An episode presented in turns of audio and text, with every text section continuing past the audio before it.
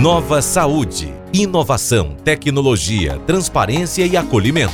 Apoio Secretaria da Saúde do Estado do Ceará. Realização O Povo.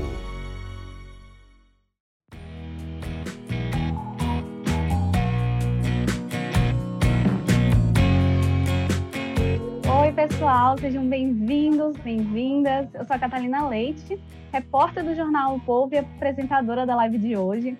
A gente começa agora mais uma live do projeto Nova Saúde, que é realizado pelo povo com apoio da Secretaria de Saúde do Estado do Ceará. Esse projeto multimídia trata de diferentes aspectos da nossa saúde e hoje o tema vai ser um incentivo à pesquisa no Estado, os investimentos na infraestrutura para os pesquisadores e como essa área vem participando do combate à Covid-19. Lembrando que as oito lives desse projeto também vão ser transformadas em podcast, que poderão ser é, ouvidos aí em todas as, as, principais plataformas de streaming, como Spotify, o Deezer essas coisas. Essa nossa conversa de hoje já pode ser acessada a partir de amanhã nas principais plataformas, então fiquem atentos. E além disso, a nossa live está sendo transmitida pelos perfis do Povo no Facebook, no YouTube e no Twitter. Agora eu quero dar as boas-vindas aos nossos convidados de hoje. Nós estamos aqui falando com a Talita Tavares, ela é pesquisadora ah. do Instituto de Ciência do Mar, Labomar, na UFC, é graduada em Ciências Biológicas e mestre e doutora em Ciências Marinhas Tropicais, todos pela UFC também, a Universidade Federal do Ceará. Boa tarde, Thalita. Boa tarde. E a gente também está aqui falando com o Carlile Lavor. Ele é coordenador da Fundação Oswaldo Cruz, a Fiocruz aqui do Ceará, é médico, defensor do Sistema Único de Saúde, o SUS, e ex-secretário de Saúde do Estado do Ceará por duas vezes. Ele foi responsável pela criação dos, dos agentes de saúde aqui no Ceará lá em 1987. Boa, tarde, doutor Calili. Ah, boa tarde, muito bom participar com vocês desse encontro. A gente que agradece. É Catarina? Catarina Catalina. ou Catalina? Lina, Lina com L. L. Isso. Ah, que bom. Prazer. Muito bom. Então, prazer. Então, gente, a pandemia de Covid-19, ela está recolocando o papel da pesquisa científica nos holofotes brasileiros, principalmente, no mundo todo, mas principalmente no Brasil. Estudiosos de toda parte do mundo estão aí mobilizados para encontrar uma solução para a Covid-19 e também para pesquisar é, questões relacionadas à vacina, a, a medicamentos que sejam realmente efetivos para tratar a doença. E nesse cenário, a gente está numa situação científica que depende de como estava antes e como é que vai ser no futuro, né? Então, que, que situação científica o Ceará estava antes da pandemia? Como é que está sendo o desenvolvimento das soluções aqui no estado? Quais vão ser os investimentos para o futuro? É tudo isso que a gente vai conversar hoje com os nossos participantes, também com Leonardo Maia, repórter do jornal o Povo, meu parceiro hoje na apresentação e na condução dessa live. Tudo bem, Léo? Oi, Catalina. Boa tarde a você, boa tarde aos nossos convidados também, todo boa mundo tarde. que honra a gente com a presença nessa live, né? Acho que vai ser uma conversa bem bacana. Vai sim. Bom, Leonardo. então, gente, para começar, para a gente estruturar um sistema de saúde eficiente, a gente precisa valorizar a pesquisa. Sem pesquisa não tem saúde, sem pesquisa não tem quase nada no mundo, né? O Ceará, por exemplo, já se destacou em muitos, muitas áreas de pesquisa, com muitos projetos, como, por exemplo, o uso da pele de tilápia para tratar queimaduras, também para reconstrução vaginal. Então, é algo que já saiu até em, em programa de televisão dos Estados Unidos, como é o Grey's Anatomy e tudo mais. É, como é que vocês avaliam a estrutura e os incentivos à pesquisa aqui no estado do Ceará? Doutora Olha, Uma coisa importante foi o, o, o, os recursos da FUNCAP. É, o governo do estado é, começou a obedecer à Constituição. A Constituição do Ceará manda que o Estado invista 2% do seu orçamento em pesquisa. Isso estava longe. E aí por cobrança do próprio Ministério Público, e aí o Estado resolveu chegar nos 2%, num prazo de vários anos, e está aumentando. Isso é uma coisa importante, porque no momento difícil que, inclusive, é, o governo federal é, tem redução de recursos, o Ceará começa a investir mais Isso é uma coisa importante para o Ceará. E tem realmente já muitos é, centros de pesquisa, instituições de pesquisa, e uma coisa importante foi a interiorização da pesquisa. Isso foi um esforço grande feito pela própria FUNCAP, pelo governo do Estado. Nós temos universidades federais hoje no Cariri, Universidade Federal no Maciço do Baturité, na Unilab, Redenção, e um grande investimento do Instituto Federal de Educação, o IFCE fez hoje mais de 30 campi no interior do estado, a Universidade Estadual, é, a UES, com vários campi também, a Universidade do Cariri, a Universidade Vale lá de, de Sobral, né? Então, nós temos um crescimento grande das instituições de pesquisa e um certo crescimento também dos recursos. Isso é importante, porque a necessidade é muito grande de estudos, de pesquisas, e a, o Covid mostrou como o Brasil está frágil nessa área. Embora tenha um grande avanço nas pesquisas, principalmente na área da saúde, mas a gente viu a fragilidade na área industrial. A gente hoje necessitou de importar da China as coisas muito simples, como máscara, né? é, roupa de proteção, teve que vir da China. Isso foi um sufoco. Né? E além de, de coisas maiores. A gente está acabando de montar uma central para testagem, foi um dos problemas do Brasil, poucos testes para diagnóstico. Estamos recebendo equipamentos da China e dos Estados Unidos. Ouvi a Thalita?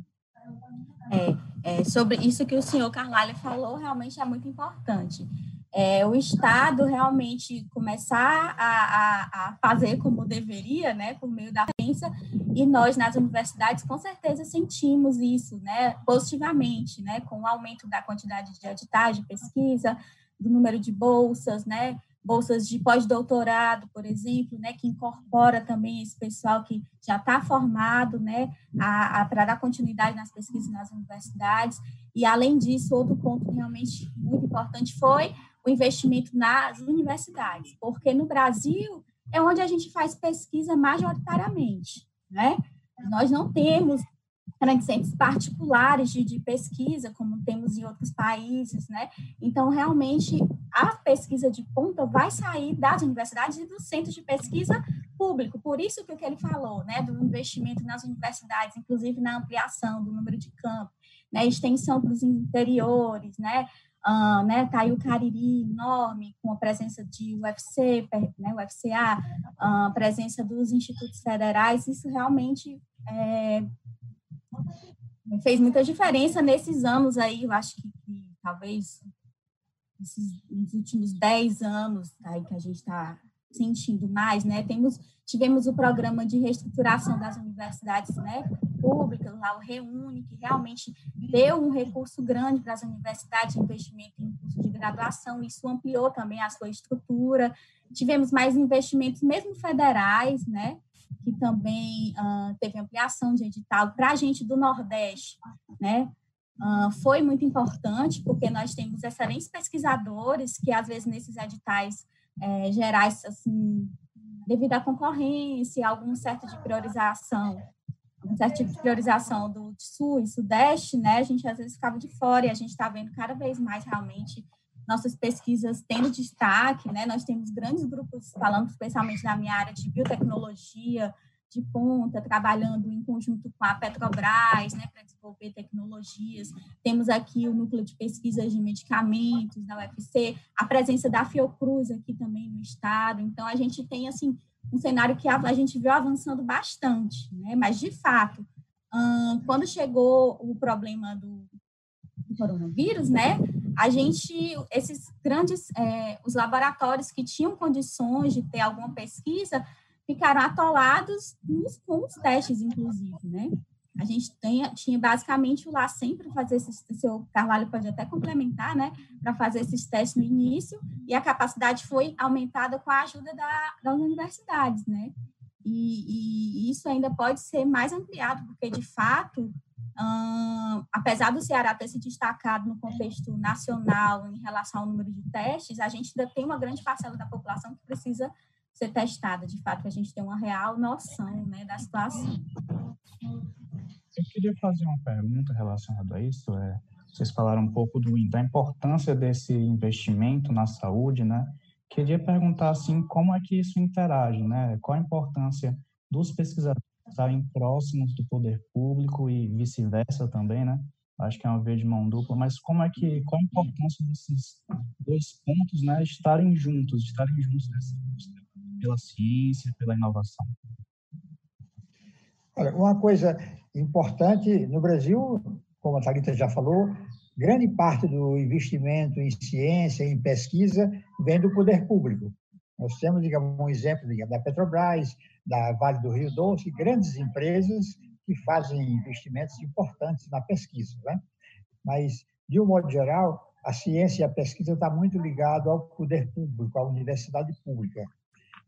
Isso é, tem uma desvantagem, porque na área da produção, como eu falei, em relação ao material que a gente precisou para atender o Covid, a gente não tinha embora tenha se despertado e a gente teve muita coisa surgindo nesses quatro meses. Tivemos aqui, por exemplo, o exemplo daquele capacete para respiração desenvolvido pela coordenação do Marcelo Alcântara, da Escola de Saúde Pública. E muitos outros, muitas outras iniciativas que levam a produtos. Mas isso é uma novidade no Brasil. Você é, não tem se preocupado muito em terminar produtos. As pesquisas é, levam a, publicações, muitas publicações científicas. O Brasil tem publicado muito é, na área da saúde. Mas quando você mede o número de produtos novos, a indústria, aquilo que chega para a população, é muito pouco. Então, a gente não tem essa experiência que a gente precisa desenvolver, ligar a pesquisa com a produção. É importante a pesquisa básica, ela é o começo de tudo. Mas sair da pesquisa até chegar num produto útil para a sociedade, para que todos vejam e todos possam utilizar, tem um caminho. Isso, inclusive, é uma das preocupações nossas aqui da Fiocruz, que é o que a gente está chamando de distrito de inovação em saúde, aqui do Eusébio, como está sendo feito também no Paraná do Sul. É como você é, agilizar a pesquisa para chegar na produção. Então, isso é um passo importante que muitos países, claro, avançam nisso, e, e todos os países desenvolvidos, e a China está mostrando muito bem. No Brasil, a gente ainda está lento nesse processo de ligar a produção científica, a descoberta, ao produto, que chega realmente para o uso da população. Sobre, sobre isso, é, realmente a gente tem um desafio muito grande agora. Né? Já, já era um desafio antes, mas eu acho que, que esse contexto deixou isso muito em evidência. Né? A gente tem um distanciamento né, da universidade, onde a gente está produzindo os conhecimentos de ponta para eles chegarem na, na sociedade como um produto, né? Eu acho que aí tem alguns componentes, né? Um deles, eu acho que a gente ficou muito tempo parado né, o Brasil como um país de, de, de agropecuária, ponto, entendeu? A gente tem grandes centros, grandes pesquisadores, como o senhor é, Carlyle falou, uh, e isso precisa, precisa mudar, entendeu? A gente produz muita coisa. Agora, como cientista, o que eu sinto uma certa dificuldade, porque nós, como cientistas, somos formados para questionar, né? para pensar, para produzir é, conhecimento novo, né, ter isso, mas a gente tem uma certa dificuldade uh, em, em, fazer essa ponte, de fato. E eu acho que esses distritos, né, a, é, assistência do poder público ou de pessoas que já foram formadas nesse campo para fazer essa ponte é muito importante, né? Então a gente tem agora a criação desses distritos de inovação, né, com pessoas que são já tem experiência na área de administração, na área de TI, né, assim, na área de, de, de, de patente, né, de, de, de, escrita mesmo, né, e tudo, a parte jurídica, a UFC hoje em dia tem um, um escritório que auxilia nessa parte jurídica, então, realmente a gente precisa dessa ponte, né, para poder mudar esse caminho. Eu acho que a gente não tem, eu, eu, eu concordo que eu acho um absurdo a gente ter que importar coisas simples, né? Como máscara, macacão. Mas por quê, né? Para onde é o, o, o de, de, certo não foi investido nessa área que você imagina que é uma coisa assim tão simples, né? Isso é um ponto, né? E outro ponto, assim, a gente como cientista, a gente não está tomando as decisões do governo, né? Os tomadores de decisão não somos nós. Então, também precisa ter um estreitamento desse, dessa outra ponte, né? Entre tomadores de decisão e nós que estamos ali produzindo conhecimento. Então, por exemplo, durante a agora a pandemia, né, aqui no, no, Ceará e no Nordeste também, a gente tem o comitê de cientistas é, analisando a, a, pandemia e auxiliando aí o governo do, do Ceará a tomar as decisões, principalmente em relação ao plano de é, retomada econômica, ver como é que vão ser as próximas medidas e tudo mais, né? Só que de que forma é, que tipos de, de, de projetos mesmo podem ser desenvolvidos para que estimule essa aproximação entre os cientistas e o governo do estado? O que está faltando? O que, que cola é essa que falta para criar esse elo entre os cientistas? Porque todos somos cidadãos, né? Todos, teoricamente, podemos e devemos participar, mas a, até chegar lá é, é todo um processo diferente que pode ser aí facilitado, digamos assim. O que, vocês acham?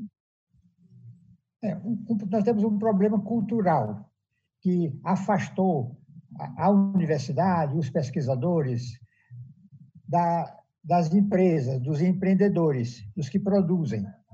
Nós temos um exemplo muito importante da Embrapa. A Embrapa desenvolveu grandes centros de pesquisa, mas muito próximo dos produtores. Então, o Brasil hoje é um sucesso na produção de alimentos graças a essa relação muito próxima entre os pesquisadores e os produtores. Então, você precisa melhorar a produção de algodão ou de soja, e aí os pesquisadores estavam juntos. Nas demais áreas, na saúde, por exemplo, é, há uma aproximação dos pesquisadores com os hospitais. Então, a área de assistência, você tem uma aproximação. Os pesquisadores estão dentro dos hospitais, dentro dos hospitais das clínicas, está certo?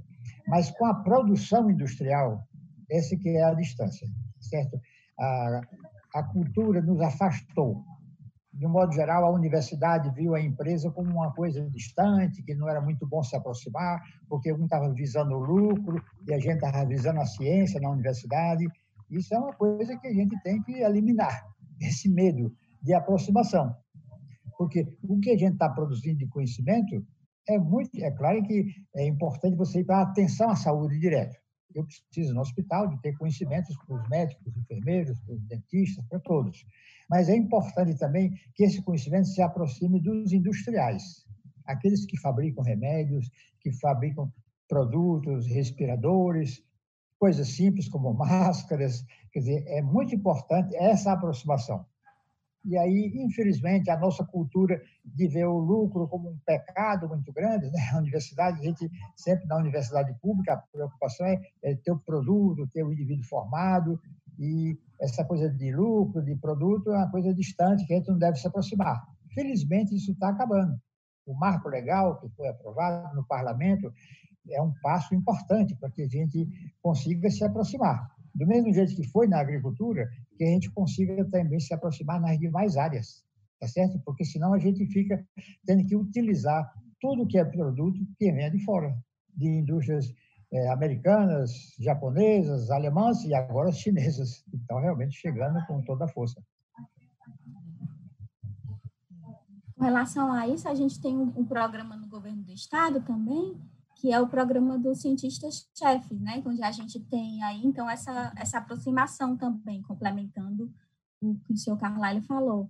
A gente tem alguns cientistas do, das universidades, né, já é, renomados pesquisadores, trabalhando em diferente, diferentes áreas da, da gestão pública para dar esse auxílio também, né? A gente já tem, agora esse ano estava sendo uh, implementado também a área do meio ambiente, Uh, mas temos aí na área de inovação também, na área de segurança pública, na área de gestão pública.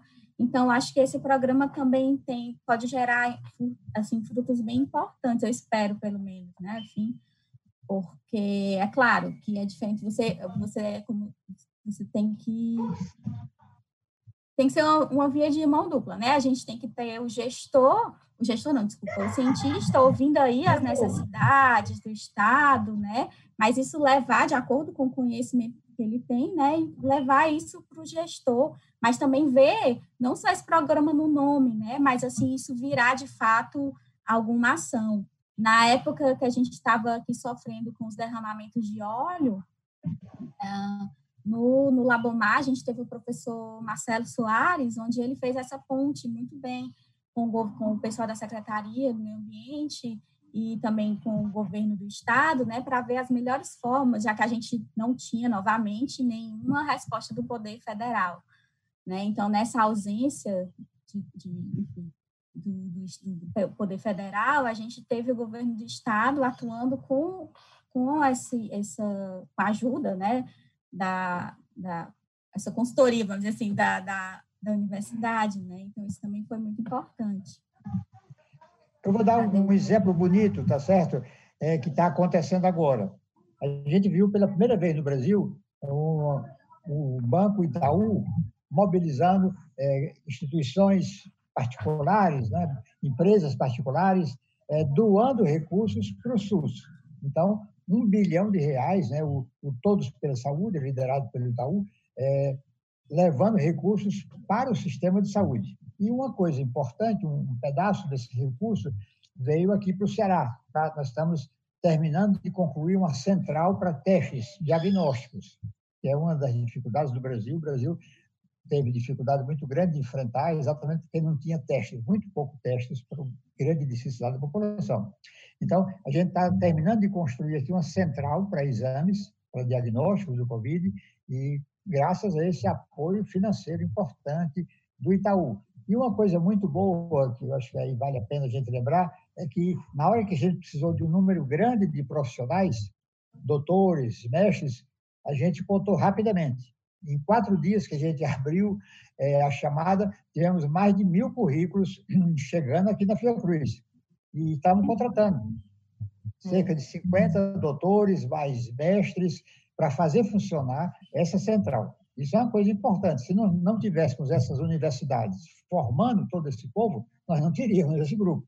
Então, nós estamos aqui realmente é, contratando e nos preparando para começar a funcionar essa central, graças a esse grupo grande de profissionais cearenses que estão aqui se preparando para a gente pôr para funcionar essa nossa central de exames. É uma central importante.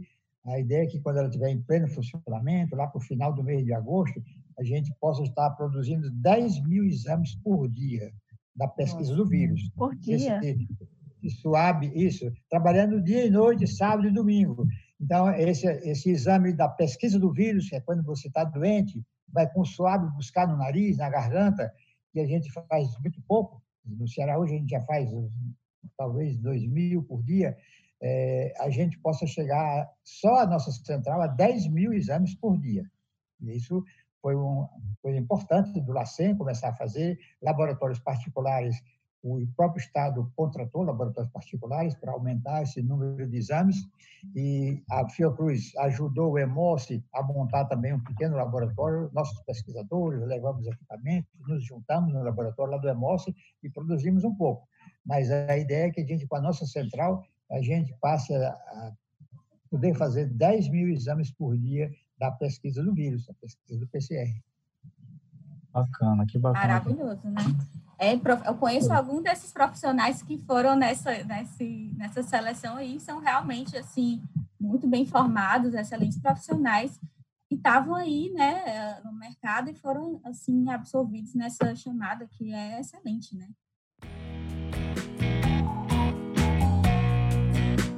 É, a gente estava conversando um pouco sobre as testagens da pandemia de Covid-19, falando um pouquinho sobre isso. E como o Dr. Carvalho comentou um pouquinho, o Ceará ele é um dos líderes do projeto de testagens. Até agora já foram aplicados mais de 380 mil testes para diagnóstico. A Fiocruz do Ceará também está se organizando, organizando um laboratório para fazer 10 mil testes diários, como o Carvalho comentou aqui, todos ficamos impressionados, vai ser uma grande ajuda. Mas a gente queria entender um pouquinho como é que vocês avaliam a resposta do Ceará nessa importância de testar em massa. É algo que a Organização Mundial é, da Saúde tem é, indicado como uma forma de, de realmente combater a Covid-19. A gente tem países como a Coreia do Sul, que é claro, é bem menor do que o Brasil, né? Mas é, teve todo um processo de, de, testagem em massa. Se tinha uma pessoa contaminada, por exemplo, eles testavam todo mundo que estava a mais de um quilômetro é, de, da circunferência daquela pessoa e tudo mais. Então, é um processo muito intenso que os países têm feito, né? Como é que vocês estão avaliando e avaliam as investidas do governo do Ceará em relação à testagem? O que pode melhorar? O que está muito bom, mas assim, tem algumas dificuldades? Como é que é a opinião de vocês em relação a isso? Olha, a grande preocupação do governo do Estado, e realmente com isso alcançou uma vitória importante, foi no sentido de atendimento ao doente. Isso foi a preocupação inicial muita gente adoecendo, né? E começou pelos bairros mais ricos, né? Aldeota, Meireles, e aí assustou, porque mesmo as pessoas que tinham recursos não conseguiam, às vezes, ter espaço, ter um leito para ser atendido. Então, isso foi um grande medo que assustou o Ceará de início, você não ter onde ser atendido. E aí o governo centrou o esforço no sentido de aumentar o número de leitos e de UTIs, respiradores, isso foi importante, aí conseguiu-se uma vitória grande. É, Fortaleza não houve esse sofrimento tão grande como a gente viu em outras cidades. Conseguiu-se fazer hospitais, e uma coisa importante, hospitais que ficam definitivos, como o Leonardo da Vinci, né? Isso é um hospital que fica. E alguns provisórios, alguns anexos de hospitais do próprio Estado, que funcionaram durante algum tempo, felizmente estão já hoje com um número bem menor de pacientes. Né? O próprio Unimed fez um anexo isso foi uma coisa importante. E no interior, foi um avanço de UTIs para o interior do Estado, embora UTI não são só os equipamentos, é necessário ter profissionais formados para aquilo, e aí você não consegue rápido. Os equipamentos você ainda importa, mas você formar um intensivista, alguém que entende do doente grave ali na UTI, que está com problema no pulmão, no coração, nos rins, de um modo geral, no corpo todo, não é fácil você formar esses profissionais. E aí é uma dificuldade que a gente está vivendo ainda. Você tem as UTIs no interior do estado, mas algumas com uma deficiência de pessoal. Não só médicos, como enfermeiros especializados para UTI, fisioterapeutas especializados para UTI, todo um grupo de técnicos de enfermagem, etc. Então, isso foi uma resposta importante. Mas o que a gente viu é que nós fomos fracos na resposta para a prevenção da disseminação da doença. A doença se espalhou. Então, hoje o Ceará é um dos estados onde a doença se espalhou muito, né? E aí a gente teve dificuldade nisso. Quer dizer, centramos o nosso esforço muito no tratamento, que era importante, o povo estava pedindo com medo da doença, mas tivemos é, pouco sucesso na para evitar a disseminação do vírus. E aí os testes são essenciais. Uma coisa seria você convencer a população. A gente via, era costume a gente ver na televisão os japoneses andar de máscara, né? Aqui era uma raridade você ver um cearense, um brasileiro de máscara, não ser aqueles indivíduos com tratamento com quimioterapia, mas não era uma coisa comum você usar uma máscara. Isso se passou a fazer, mas levou tempo. Nós levamos muito tempo para aprender a usar máscara. Né? Aqui havia uma, uma, certa educação no sentido de evitar as doenças que se contaminam pela água, pelas fezes, né? já existe uma formação melhor para isso. O cuidado com a higiene das mãos, mas em relação às doenças respiratórias, nós não tínhamos maior experiência com isso. E aí chega uma doença de transmissão respiratória que é bem diferente, é você não chegar próximo de outra pessoa, é você não espirrar perto de outra pessoa, é você usar máscara mesmo, né? E saber que as mãos vão transmitir muito esses micróbios na hora que você espirra, na hora que você passa a mão na boca, no nariz, sua mão se contamina, você vai pegar numa mesa, numa porta, numa cadeira, num livro e está levando vírus. Isso realmente a gente custou a aprender. Isso tem sido realmente, tem tido um custo né, para a gente, com esse número grande de mortes, de doentes, né? porque isso faz com que a doença se espalhe. Tivemos primeiro é, na aldeota e no Meireles, é, com os turistas que chegaram realmente, e mesmo cearenses que viajam, trouxeram o vírus, mas em seguida foi para a população mais pobre das periferias, vivemos isso em Fortaleza, abril, maio, grande contaminação, e agora, em seguida, Sobral, e agora o sul do estado. Estamos vivendo ainda no sul do estado uma grande disseminação do, do vírus. Então, nisso, a gente não foi tão eficiente como fomos no sentido de, de atender ao tratamento das pessoas. É, o Cariri, por exemplo, ele está entrando só agora na fase de transição, né? Ele foi o último, é, a, a, última região de saúde, o Ceará tem cinco, o Cariri foi a última região de saúde a entrar em lockdown, por exemplo, um pouco mais para o norte, Sobral também, mais ou menos na época que Juazeiro do Norte entrou em lockdown, Sobral também estava prorrogando o lockdown, então essa parte da interiorização ficou bem forte mesmo. E o Cariri só agora está entrando na transição. Não está de lockdown, mas já tá, ainda está precisando dessas medidas é, levemente restritivas mesmo, né?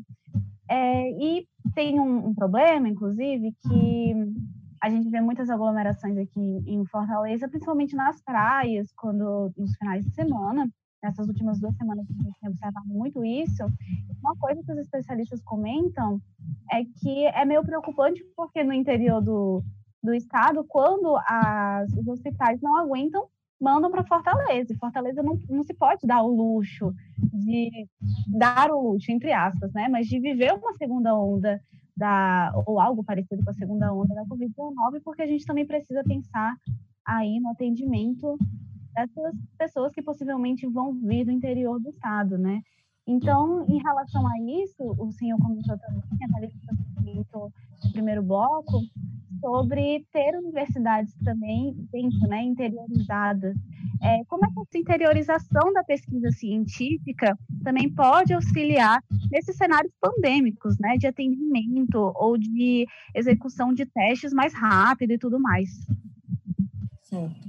Porque, assim, a gente tem a, a interiorização, a gente pode ver vários vários pontos nela, né? Uma coisa é a interiorização para formação de recursos humanos, né? A, é, serem abertos novos cursos de graduação, né? Outra coisa é investimento em estrutura de laboratório, né?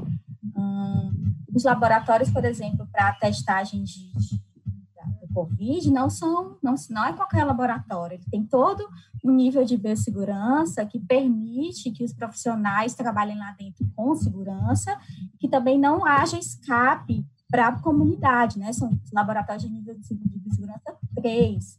Aqui, inclusive, a gente tem pouco, né? Na capital, quando se fala do interior, aí, então, é praticamente ausente. Agora, a gente tem grandes cidades com possibilidade, como Sobral, né? Juazeiro, da gente também, porque é, interiorizar isso. Uh, talvez o senhor Carlalho possa falar melhor da, de, de como que está acontecendo isso. Eu não sei bem dizer, né, se está... Porque, assim, quando a gente fala de Brasil, né, cada estado nossa é como se fosse um pequeno país de, daquele da Europa, né, com cada uma das nossas grandes cidades, assim, uh, bem comparáveis com, com, com enfim, são muito grandes em comparação com a, com a Europa, né? Coreia. Então, assim, é, é, é, outro, é uma situação muito, muito mais complicada, né? Sem falar realmente da parcela de população, às vezes com pouca instrução, né? Com, não pôde sair, deixar o trabalho, né? Enfim, tem essas questões. É, é, essa coisa da, da, instrução que a Thalita acaba de falar é uma coisa essencial. Você ter ideia do que é um micróbio. Você imagina, é, mais de metade da nossa população é, não terminou nem o segundo grau, o ensino médio. Então, nunca viu um microscópio para entender o que é um micróbio. Então, por que usar a máscara? Por que lavar as mãos tantas vezes no dia? Por que não encostar a mão no nariz em seguida ter que lavar as mãos? Então, a ideia de concepção de micróbio, para quem não foi para a universidade, para quem fez um curso é, secundário de nível que não é lá grande coisa, não é? que nunca nem viu um microscópio, isso é difícil.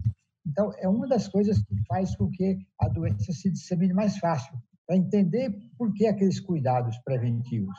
Por que a máscara, por que a distância, por que você não poder dar um abraço ou um beijo, a coisa que todo cearense gosta de chegar, dar um abraço, se aproximar, se juntar, porque não pode fazer isso. Então, isso não é uma concepção fácil. Você mudar de uma hora para outra essa cultura. Não, você não pode mais chegar e dar a mão para o outro, ou dar um abraço, ou dar um beijo, ou nem chegar perto, não formar a rodinha. Poxa, isso é uma coisa nova para a gente.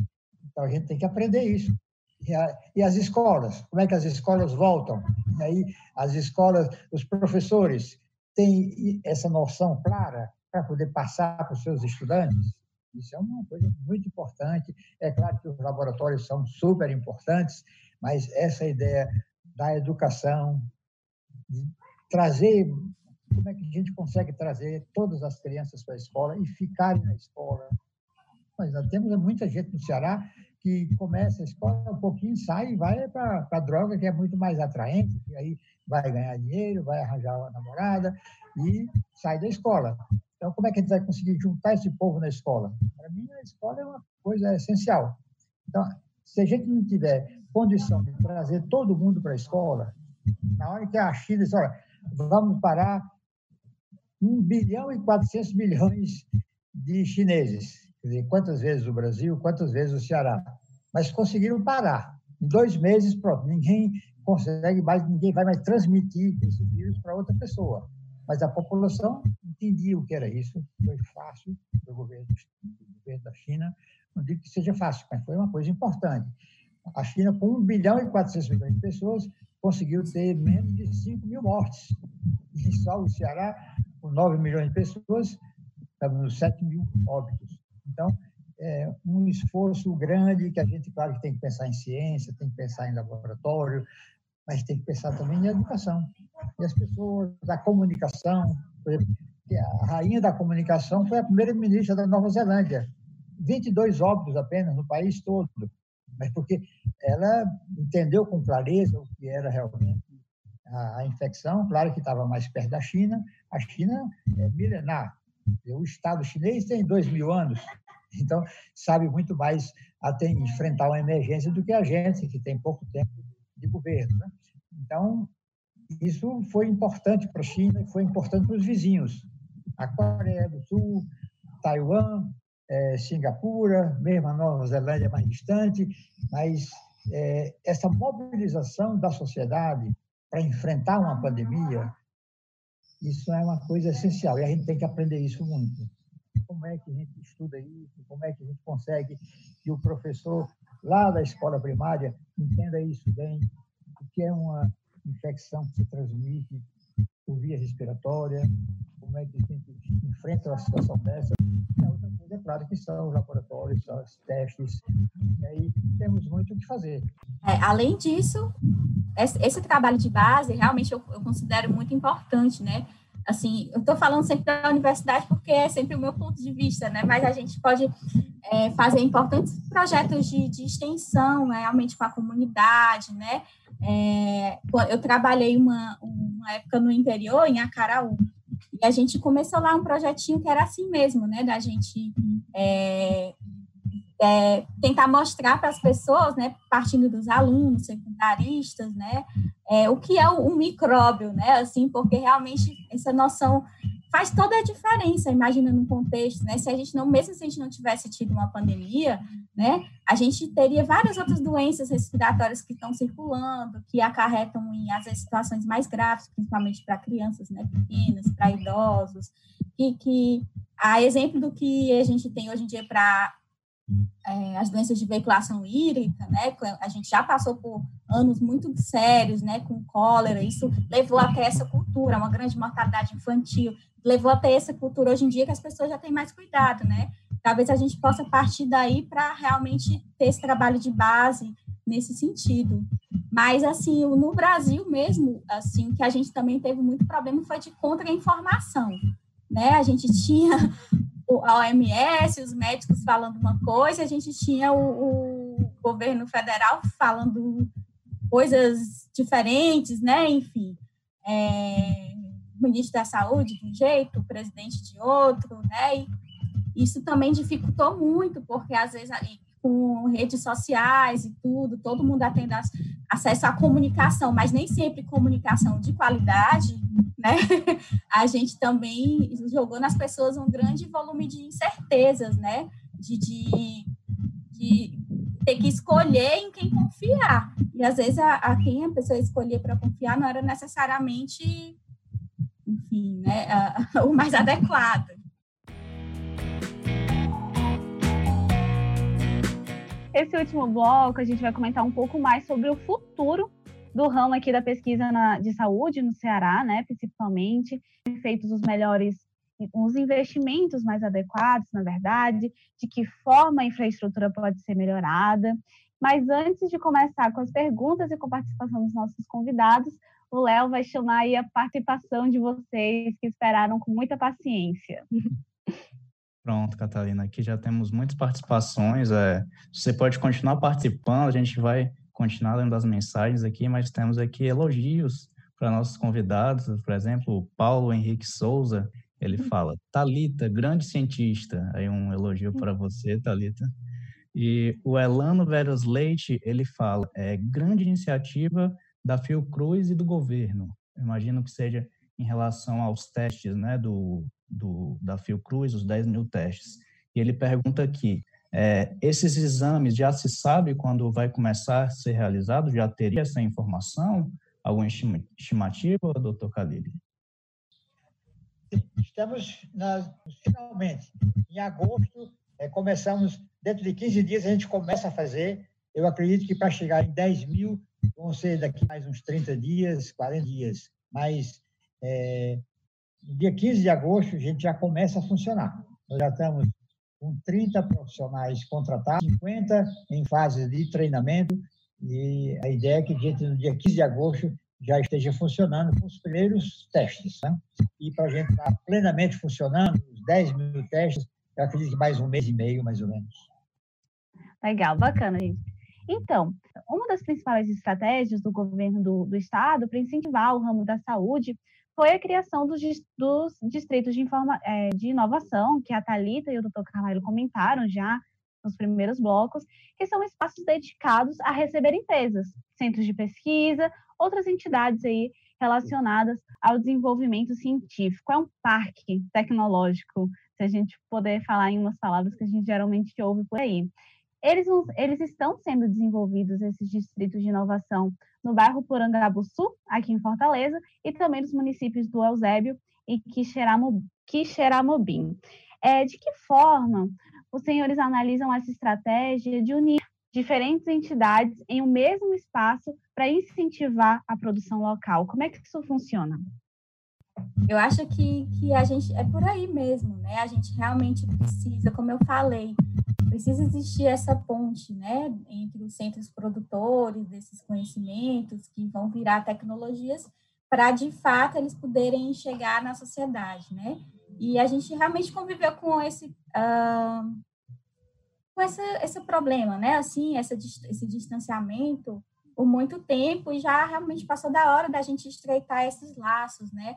Eu acredito que o setor produtivo tem é, grandes necessidades, pode se é, beneficiar bastante dessa aproximação, né, de contratar, por exemplo, além do, dos distritos de, de, de, inovação, né, de pesquisa, de medicamentos, de também de contratar todos esse, esse, esses recursos humanos que são formados nas universidades, que têm muita experiência, sabe, assim, e que, por exemplo, né, a gente tem vários profissionais aí prontos para trabalharem é, um laboratório que abre para fazer, né, 10 mil testes para a Covid, né, e, e, a exemplo disso, a gente tem várias empresas, né, vários ramos de, por exemplo, carcinicultura no nosso estado, né, produção de medicamentos, produção de tecnologias, né, saneamento, que podem se beneficiar bastante com essa aproximação, sabe, de fazer é, realmente é, encurtar essa ponte aí e fazer esse conhecimento chegar na sociedade. Não é simples,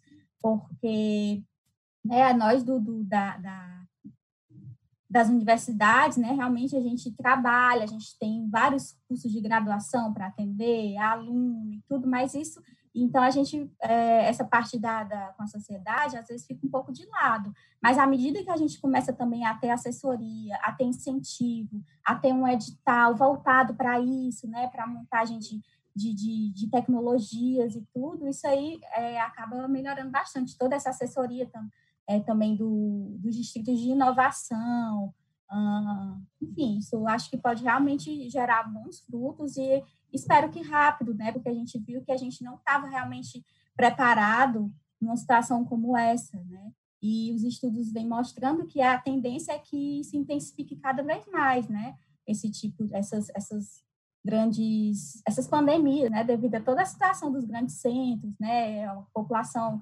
enorme, os fluxos de pessoas entre os grandes centros são muito rápidos, né, então, realmente a gente tem que se preparar muito rápido para ter esse tipo de resposta mais tecnológica, né. Um exemplo é que a gente está tá, tá, é, nascendo aqui, a gente está pensando em utilizar também tecnologia de análise do esgoto para poder ver a situação doença, né? Por exemplo, lá em Israel, é chama é, epidemiologia baseada em águas residuais, né? O, esgoto. Estou dando um exemplo de uma tecnologia que pode sair daí, né? A gente tem ali os pesquisadores, né? É, foi feito é, sensores para nesses esgotos, em vez de testarem indivíduo por indivíduo, ver a quantidade de, de um vírus que causa poliomielite, por exemplo, né? E aí eles conseguiram ver que, que, que esse vírus que se pensava, né, que é, doença que se pensava erradicada estava ali tendo pequenos surtos através da análise do esgoto, tá entendendo? Então, e a tecnologia é bem mais barata, porque você não precisa de um volume grande, já que você pode se concentrar em alguns locais, né, algumas subestações para fazer esses testes, né? Então, acho que muita coisa boa pode sair daí, sim. Falar um pouquinho do Distrito de Inovação aqui do Eusébio, né, onde está a Fiocruz. A Fiocruz foi a primeira a se instalar, está já aqui com bastante coisa instalada, a central analítica de o, último a, inaugurado agora em agosto, né? mas um centro formações de doutores, de mestres, pessoal voltado para a pesquisa. Agora, o que é que a gente tá, deseja fazer nesse distrito? É você ter próximos aqui, nessa área de 500 hectares, que Eusébio é, dedicou a esse distrito, é ter empreendedores, dizer, alunos que terminam o seu doutorado, o seu mestrado, queiram produzir uma coisa, não ser apenas funcionário público. Olha, está faltando está faltando uma peça para o respirador. Você estimular os estudantes, principalmente da pós-graduação, mas isso é um estímulo que deve vir desde a graduação, estimular para que ele chegue a produzir alguma coisa. Quer dizer, que contribuição você vai dar para a sociedade? Uma coisa importante é a contribuição de conhecimento. Você vai ser enfermeiro, dentista, médico, engenheiro, professor, é uma coisa importante. Mas a outra coisa que se quer é o que é que eu posso produzir para atender a necessidade brasileira. Então, uma coisa nova. Como estimular que o, o aluno que sai da pós-graduação seja um empreendedor? Que iniciativa ele vai ter? O que é que ele vai fazer?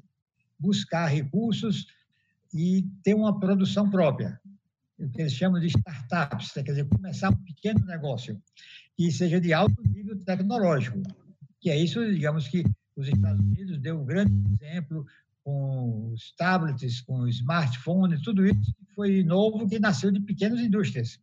A gente viu agora a pandemia, né? Infelizmente, já muitas vidas perdidas, né? Aqui no estado, é mais de 7 mil vidas, né? Infelizmente, a gente lamenta cada vida, né? Aquilo de não são apenas números, né? A gente precisa lembrar dessas disso que foi perdido. Mas eu queria perguntar é o que que isso traz de positivo, né? O que é que traz de legado para a saúde do Ceará? O que é que é, para pesquisa científica a gente teve um investimento, por exemplo, na produção de testes, né? Na, na nesse desafio, né? Que a gente teve assim com essa pandemia. Queria perguntar é, como a pandemia, como esse investimento que a gente fez agora pode ajudar a saúde cearense em geral para o futuro, né? E também pode ajudar a prevenir novas pandemias. Começar com a senhora, professora Thalita. Pronto. É assim, eu acho que... Posso falar? Pode, Fábio. Pronto, então eu falo depois a Thalita. É. Uma coisa importante é essa central. Esse é um legado que fica.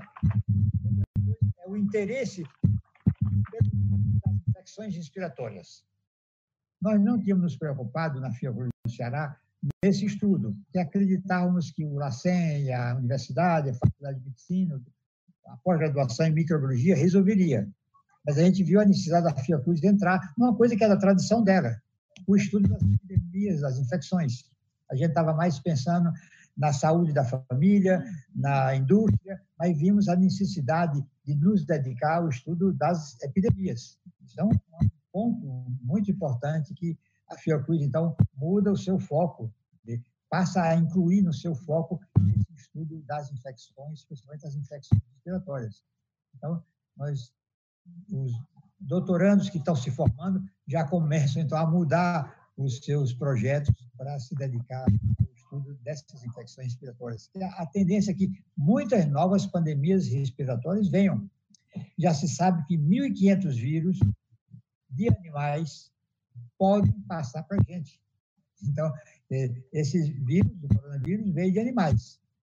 Mas já se sabe que 1.500 de animais, ou animais domésticos, ou animais selvagens, é, morcegos e outros animais, é, 1.500 vírus podem se adaptar ao humano e se transformar em epidemias. Então, é um, a gente já sabe que vai viver esse grande fluxo de turismo, de viagens e população imensa, a possibilidade de novas pandemias é grande. A gente teve mesmo já epidemias importantes do próprio coronavírus, é, com o SARS-1 lá na China, depois com o MERS lá no Oriente Médio, e agora esse que está no mundo todo. Então, a gente tem que se dedicar a esse tema. É um tema importante e atual, que a gente não pode deixar de estar estudando. Professora? É, isso que o, que, que o senhor Carvalho falou realmente é, é, é, um legado importante, né? Porque né, teve toda uma, uma, uma mudança, né? Da, da instituição, né? Assim, de abraçar também esse lado, né? Tivemos aí o investimento, né, por meio do governo, mesmo que numa situação dessa de emergência, e mais infraestrutura é, de pesquisa e principalmente é, de assistência, né, nos hospitais. Mas, além disso, né, tem essa parte da pesquisa que realmente a gente vê que precisa ter a formação de profissionais é, que sejam mais especializados em vírus, né?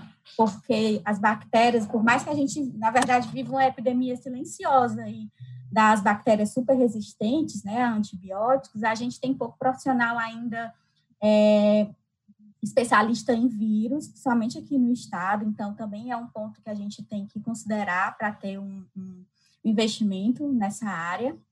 Mas além disso, né, como ele falou, a gente vai, é, provavelmente a gente vai conviver cada vez mais com essas situações. Mas assim, além de ter um investimento na forma de controle, né, dessas situações, a gente também tem que ter um investimento em como evitá-las, né? Porque essas, essas, essas pandemias, esses surtos, né, de novas doenças que viram epidemias depois pandemias, eles têm uma origem, né? E essa origem ela está sendo intensificada não é por qualquer coisa, é por causa da relação que a gente tem com o meio ambiente, né? é, como ele falou, né, 1.500 novos vírus aí que podem passar de espécies animais para né, animais não humanos para nós, né, animais humanos, né? Por quê? Isso tem uma razão, tá certo? É, as grandes as grandes doenças, né, como AIDS, é, cólera, ebola, né? Todas essas, a maioria dessas doenças elas tiveram origem nesse contato do homem com esses outros animais. Por quê? que tipo de contato, né? Muitos desses contatos têm, estão relacionados à atividade de caça, de espécies exóticas, de espécies selvagens, não são espécies domesticadas. Muitas dessas doenças têm origem também no mau cuidado de animais, já animais domesticados nos criadores, né? A gente teve a gripe suína, né? E que, é, acho que o primeiro caso foi no, no México, depois os Estados Unidos, voltou para o México, que surge ali num, num, criatório de animais, né, gripe aviária, temos essas doenças agora, né, SARS, MERS, que surgiram desse contato homem-animal, né, a gente tem a, a, o HIV que apareceu, né, é, a, a, teoria mas a seita que foi passada através das atividades de caças de chimpanzés na África, né? Esses animais, né, depois que apareceu né, o, o coronavírus, foram ver lá na Índia as condições daqueles grandes mercados, né, onde os animais estavam ali em péssimas condições de higiene, as pessoas pegando sem condição de, de higiene também. Então, tudo isso né, junta com o contexto que a gente vive, das grandes populações, nas grandes cidades, né, enormes adensamentos, com turismo, turismo, assim, desenfreado, né, viagens onde você tá, chega do outro lado do mundo em menos de 24 horas, e tudo isso colabora. Então, a gente também tem que... Eu vi um número que eu achei impressionante, eram mais de 200 mil voos diários. Fiquei, assim, é, impressionada com esse número, que a gente que diminuiu bastante durante a pandemia para 60 mil, que eu ainda considero muito alto nesse contexto que a gente está tá vivendo. Então, a gente também tem que ter muita atenção para o que causa isso, né? Então, é, a gente tem que pensar sempre na saúde, essas, grandes é, grandes surtos que a gente tem, né, de regiões epidêmicas com febre amarela, dengue, zika, chikungunya, tudo isso está relacionado a esse sistema que a gente está, né? Então a gente tem que investir na melhoria dos cuidados dos animais nos criatórios, né? A gente tem que investir na educação da população para a higiene, né? A gente tem que investir nos cuidados, nos turistas, né, que estão circulando aí em torno do mundo. A gente, enfim, tem que investir no, realmente numa sociedade que seja mais sustentável para todo mundo, não é só para a gente, né? É para os animais que a gente explora, é, para as condições de saúde, que as pessoas de fato né, têm investimento na saúde pública, para que esse pessoal que não tem formação, não tem plano de saúde, tenha acesso à, à saúde, enfim, é, é, é todo um contexto, né? Eu acho, acredito uhum. que essa pandemia chamou muita atenção para isso também, e eu acredito que a gente possa melhorar a partir dessa situação, dessa situação tão grave que a gente está vivendo. Com certeza, muito legal, Thalita. É, a gente já está chegando no final, na verdade, chegamos no final dessa live, a gente já passou aí de uma hora numa conversa muito boa, falamos sobre a situação do Ceará agora, a estrutura de, da, das pesquisas científicas aqui no Ceará, o futuro, a importância é, da investiga, a, da, do investimento em educação em tantas outras áreas para a gente fortalecer aí a pesquisa científica. Eu queria agradecer muito pela presença dos, dos nossos convidados, a doutora Thalita, o doutor Carlyle, foi ótima conversa, tanto que nos estendemos aí do horário planejado. Um abraço, muito obrigada pela presença de todos e até mais.